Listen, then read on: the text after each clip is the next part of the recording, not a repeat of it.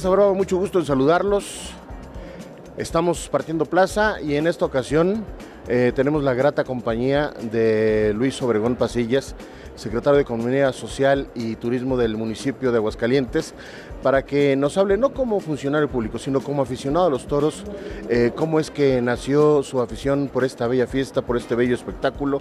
Y bueno, ya veremos, ya sabremos qué más le gusta de esta tan viril fiesta que es la fiesta de los toros. Luis, gracias por estar con nosotros. No, hombre, al contrario, gracias por la, gracias por la atención, te agradezco mucho, de veras. ¿eh? ¿De dónde viene la afición de Luis Obregón por la fiesta de los toros? Fíjate que mi afición tiene una historia muy bonita, y te lo digo así tal cual, se la debemos al maestro Miguel Espinosa Armillita Chico. Todo el mundo me pregunta que si yo soy aficionado desde pequeño, que si mi papá me llevaba a la plaza y todo este tema. Pero no, fíjate que mi papá eh, no le gustaba la fiesta brava. No era antitaurino tampoco, pero no le gustaba ir a la plaza y nunca nos inculcó la fiesta. Sin embargo, me acuerdo yo por ahí del año del 94, tenía yo 16, 17 años, eh, un grupo de amigos míos iban a ir a la Feria de San Marcos, un 25 de abril. Y este y el plan era ir a comer, después ir a los toros y después ir eh, a tomar unas cervezas y luego terminar con el palenque que me acuerdo que estaba Vicente Fernández, Yo quería ir, pero, pero yo les dije, bueno, pues yo no voy a los toros, yo los alcanzo después. No, no, no, no, no. Si vienes con nosotros tienes que ir a todo el programa y si no, no eres bienvenido. Ah, Dije, bueno, está bien. Y fuimos a la Monumental eh, ese 25 de abril. No me acuerdo quién estaba en el cartel, solamente me acuerdo que estaba el maestro Miguel Espinosa Hermillita Chico. Los otros dos no recuerdo, este, francamente. Y estábamos ahí en Sol General, ¿eh? allá hasta arriba. Y recuerdo que jamás había visto yo una corrida de toros, jamás había visto un torero, jamás había visto nada. Y cuando vi esos naturales de derecha del maestro Miguel, me enamoré de la fiesta. Dije, esto tiene algo especial, esto tiene algo que va más allá, porque lo que transmitía el maestro Miguel, fuera de, de- la fiesta y tal, lo que transmitía en ese momento era algo que iba más allá del entendimiento humano, algo que se vive pocas veces en una plaza de toros, eh, pero algo que te llega al fondo del corazón. Y entonces en ese momento me enamoré de la fiesta y empecé un poco a asistir más, a ver más, a conocer, a estudiar un poco, porque pues no sabía nada en ese entonces. Y así fue creciendo esa afición. Y bueno, eh, en consecuencia, por ese enamoramiento, eh, Luis Obregón se hizo partícipe y, y seguidor eísta de Miguel Espinosa. Por supuesto, siempre lo apoyamos, siempre estuvimos con él en todas sus corridas. Recuerdo todavía nos tocó en el 98 estar en esta corrida del, del centenario de la Plaza San Marcos, eh, que él estuvo ahí en el cartel junto con José Tomás, junto con otros toreros. Me hizo un gran seguidor, tuve la fortuna de conocerlo en vida, platicar con él varias veces. Este, tuvimos la fortuna ya como servidor público, ahora que falleció, de hacerle su homenaje, de llevarlo a dar su última vuelta al ruedo.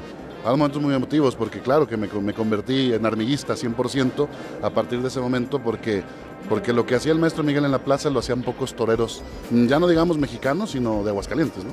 Ese no. ¿A- ¿Algún otro torero que, que sea del gusto de Luis Obregón, ya sea nacional o extranjero? Bueno, ha habido muchos, ¿no? O sea, obviamente, yo siempre he dicho que el toreo es como una pintura. Tú no puedes decir si Picasso es mejor que Monet. No se pueden comparar porque son estilos completamente distintos, pero los dos te transmiten algo. Claro.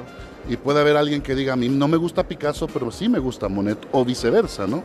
Entonces es un tema muy ambiguo. Obviamente tengo toreros que he seguido, por ejemplo, Morante de la Puebla, un torero muy incomprendido, ¿no? este, muy, muy controversial inclusive Como los toreros de arte. como los toreros de arte, pero bueno, Morante tiene un arte tremendo que cuando se planta ahí a soltar esas verónicas, este, enamora también a la plaza y transmite eso, ¿no? Este, el maestro Ponce, por ejemplo, también, aunque no soy poncista 100%, no lo puedo decir de tal cual, pero recuerdo perfectamente una corrida de aniversario en la Plaza México donde estuvo Ponce, este, donde estuvo el Juli, donde estuvo Joselito, que fue algo maravilloso. Eh, en fin, este, yo creo que muchos toreros hoy en día eh, me, toca, me, la fortuna de apoyar a distintos toreros en su camino, en su trayectoria, echarle un telefonazo por ahí a algún ganadero, oye, invítame al tal torero ahí a una tienda. Y, y- y creo yo que la fiesta brava puede dejarnos mucho, ¿no? Apoyamos sobre todo en gran fortuna a Gerardo Adame. Eh, ahora los Adame pues, se han convertido en los mejores toreros. Joselito, no cabe duda que es el mejor torero de México. Hay quien puede decir que no le gusta cómo torea Joselito, pero volvemos al mismo punto, pero hoy por hoy es el mejor torero de México, indudablemente. Este, el maestro Joselito, Luis David, ahí viene el pequeño, el, Alejandro, Gerardo, que es primo de ellos, también ahí está echando, echándole ganas. Entonces, bueno, hay muchos toreros que nos dejan mucho sentimiento y que nos dejan grandes cosas en la plaza, ¿no? tanto españoles como mexicanos. Eh, hace unos días eh, se realizó un evento social taurino en el barrio de Triana, a un lado del Templo del Cristo Negro del Encino, en donde se develaron varias placas a varios eh, toreros nativos de, de y sobre todo algunos del barrio de Triana. Y mucha gente preguntaba que por qué se habían elegido ese, ese, ese número de toreros que por qué no se había hecho por orden de alternativa, en fin, por una serie de cosas, y que también cuál iba a ser la segunda etapa de la develación de las siguientes placas. Fíjate, vamos, vamos al antecedente histórico de este tema. Eh, cabe mencionar que bueno, todo el tema de la, de, la colocación de estas placas fue una iniciativa, una idea que le propone Adriana y Adriana de Triana y su esposo Miguel del Barrio, eh, cuñado, cuñada ella también y hermano de, de, Luis de Triana, torero de Aguascalientes también, del barrio. Eh, desde hace varios años me la platicaron a mí un poquito, eh, el hacer esto, del poner alguna placa, el poner algo en reconocimiento a los toreros de Aguascalientes. Pensamos que era una gran idea, pero hace poco se lo comentaron a la alcaldesa Tere Jiménez y a ella le encantó la idea ¿no? de hacerlo. Entonces este, la alcaldesa lo tomó como un proyecto personal, junto con ellos, como iniciativa de ellos, y empezar a promover este tema. Y se pensó en varias cosas. Primero, eh, siempre estamos haciendo homenajes a las personas cuando ya fallecieron y es muy bonito, pero bueno, en vida, hay un, hay un poema que de San Francisco de que dice, en vida hermano, en vida, ¿no? Y yo creo que los homenajes también hay que prestarlos en vida, y hoy en día tenemos toreros en activo, que son los que están ahí, este, que merecen que sean homenajeados de esta forma, ¿no? No van a ser los únicos, obviamente, es una primera etapa, como se dijo. El tema del orden de alternativa se planteó en algún momento también ponerlos en orden de alternativa, pero después también se pensó en que, bueno, al final estaremos poniendo a otros toreros. Entonces, ya ese orden de alternativa, si ponemos primero 10 y luego otros 10, ya ese orden de alternativa se va a romper, porque obviamente no sabremos quiénes seguirían, todavía no lo sabemos. Entonces, por eso se decidió poner en un orden ahí más, un poco más, más genérico. Este, se homenajeó ahí a, a, a, 11 distintos toreros, 11 toreros están en este momento. La idea es hacer una segunda etapa el próximo año, no sabemos si para febrero o marzo, pero estamos en, en planes de hacerlo queremos ahorita, insisto, seguir haciendo el homenaje en vida a todos aquellos que sigan, hay algunos que nos faltan que están en activo, hay algunos que nos faltan que ya están en retiro, y ya posteriormente estaremos haciendo homenajes a los toreros que ya fallecieron. ¿no?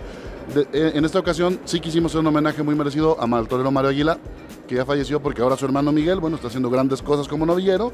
Y bueno, Miguel se presentó ahí en representación de su hermano y ellos es un, es un homenaje muy bonito para Miguel y para su familia y lo mismo para Mario, que ya falleció, pero bueno, seguiremos haciéndolo y seguiremos trabajando, ya la alcaldesa ha dado la indicación justamente que sigamos trabajando en este tema y posteriormente estaremos viendo qué toreros más entrarán en este Paz Callejón de Luces, pero la idea es que, como tú lo decías hace un momento, todos esos toreros que están ahí en, una, en un mural en la Plaza de Toros Monumental de Aguascalientes, también puedan estar ahí en este Callejón de las Luces, ¿no?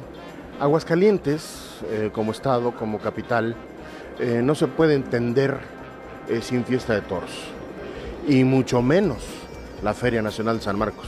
Imposible. Yo creo que el primer detonante turístico para la Feria Nacional de San Marcos son las corridas de toros. Los buenos carteles, el cereal taurino que se da en Aguascalientes es un detonante para que el 30-40% de, los visitantes vengan a la plaza y todo el mundo se espera que se publiquen los carteles para definir cuándo van a venir Aguascalientes, ¿no? La esencia taurina, yo siempre lo he dicho, negar la esencia taurina de Aguascalientes es casi casi como negar la, existencia de Dios Padre. Es imposible poderla negar. Eh, Aguascalientes es tierra de toros y toreros y todos lo sabemos, la alcaldesa lo sabe, el gobernador lo sabe, todos lo sabemos en ese sentido. ¿Por qué? Porque porque Aguascalientes tenemos que seguirlo promoviendo turísticamente en ese sentido y tenemos que ir más allá. Nos faltan muchas cosas por hacer hay, necesidad de tener un museo taurino que no lo tenemos, ¿no? Eh, este tema del Callejón de Luces, bueno, tenemos el primer mausoleo taurino en honor a los toreros aquí, que no existe otro en el mundo, un mausoleo exclusivamente para los toreros de Aguascalientes, bueno, de, su ciudad, en cada ciudad, es el único que existe, pero tenemos que seguir promoviendo y luchando por defender la fiesta brava, ¿no? Hay muchas voces en contra de la fiesta brava, son muy respetables, las respetamos todas, este, eh, como así pedimos que respeten nuestra afición por la fiesta brava, ¿no? Entonces, pero Aguascalientes, como tú bien lo dices, ese detonante turístico se da en base a la fiesta brava, pero desde febrero, ¿eh? Porque desde que comienza la temporada navilleril en Aguascalientes, hay mucho turismo que viene de Zacatecas, de Guadalajara, de, León, de San Luis Potosí, de los alrededores, para ver la novillada. Y es turismo que viene y que deja derrama económica porque llegan a comer un restaurante, terminan y se van a cenar a algún otro restaurante, pernoctan aquí la noche del domingo o la noche de la corrida y luego se van a sus ciudades. Entonces, es un detonante importante y tenemos que seguir impulsándolo. Eh, Luis, eh, agradecemos, yo agradezco en lo personal mucho tu afición por esta fiesta tan bonita, tan pintoresca, tan eh, llena de luces.